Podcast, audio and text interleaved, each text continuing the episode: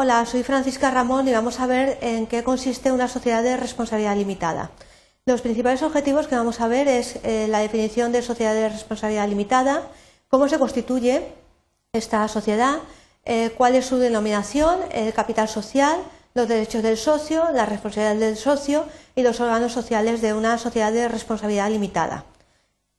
Bien, ¿qué es una sociedad de responsabilidad limitada? Pues es una sociedad mercantil eh, que puede ser constituida por uno o más socios, personas físicas o jurídicas, que aportan entre todos un capital mínimo dividido en participaciones y en las que los socios responden de forma limitada ante las deudas de la sociedad.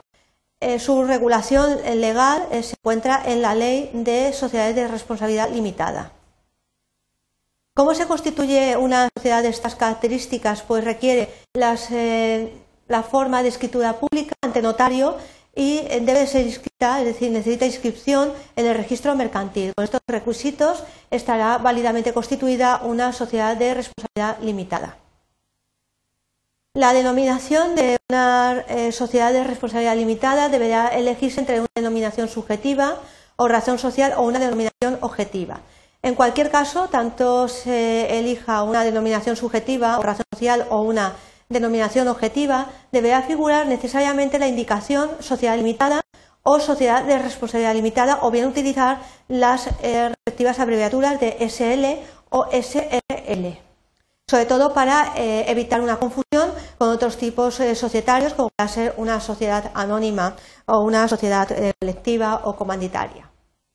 El capital social está dividido en participaciones iguales que no pueden denominarse acciones ni cotizar en bolsa, de ahí la diferenciación con una eh, sociedad anónima. Es eh, muy importante que veamos estas diferencias, ya que es una forma societaria eh, que es totalmente distinta a la sociedad anónima. La transmisión de estas participaciones también tenemos que tener en cuenta que es restringida ya que solamente es libre entre socios, cónyuges, ascendientes o descendientes del socio o en favor de sociedades pertenecientes al mismo grupo que la transmite. El capital social mínimo para poder constituir una sociedad de responsabilidad limitada es de 3.5,06 euros y debe ser desembolsado íntegramente en el momento de la constitución. Solamente pueden ser objeto de aportación los bienes y derechos que sean susceptibles de valoración económica y eh, no pueden ser aportados de trabajo o servicios. Vamos a ver cuáles son los derechos del socio. La acción eh, confiere a su titular eh, legítimo la condición de socio. Eh, tenemos que tener en cuenta que aquí estamos hablando de participaciones. El socio va a tener los siguientes derechos, derechos económicos, derecho a la distribución de beneficios y derecho a la cuota de liquidación. va a tener también derechos políticos como derecho a asistencia a las juntas generales de socios, derecho de voto, derecho de información y derecho de impugnación. Como derecho mixto destaca el derecho de suscripción preferente. Recordaros que en la sociedad de responsabilidad limitada lo que existen son participaciones.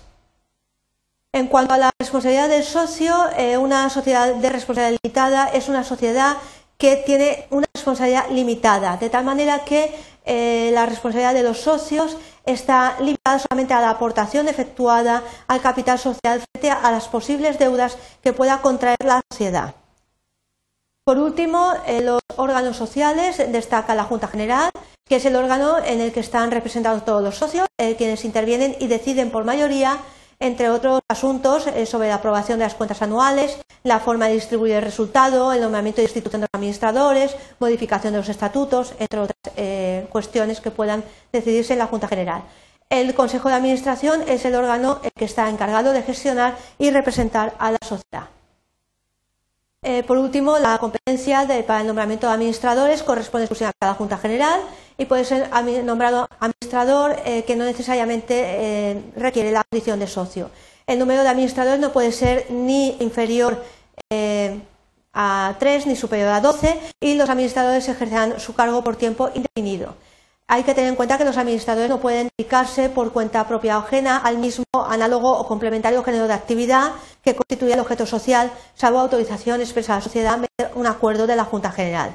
Eh, espero que estas breves notas eh, de la sociedad de responsabilidad limitada os permitan diferenciarlas de otras formas societarias, ya que eh, tiene unas características propias en cuanto al capital social, en cuanto a la división de ese capital en participaciones, en cuanto a la responsabilidad del socio y en cuanto a los requisitos de constitución.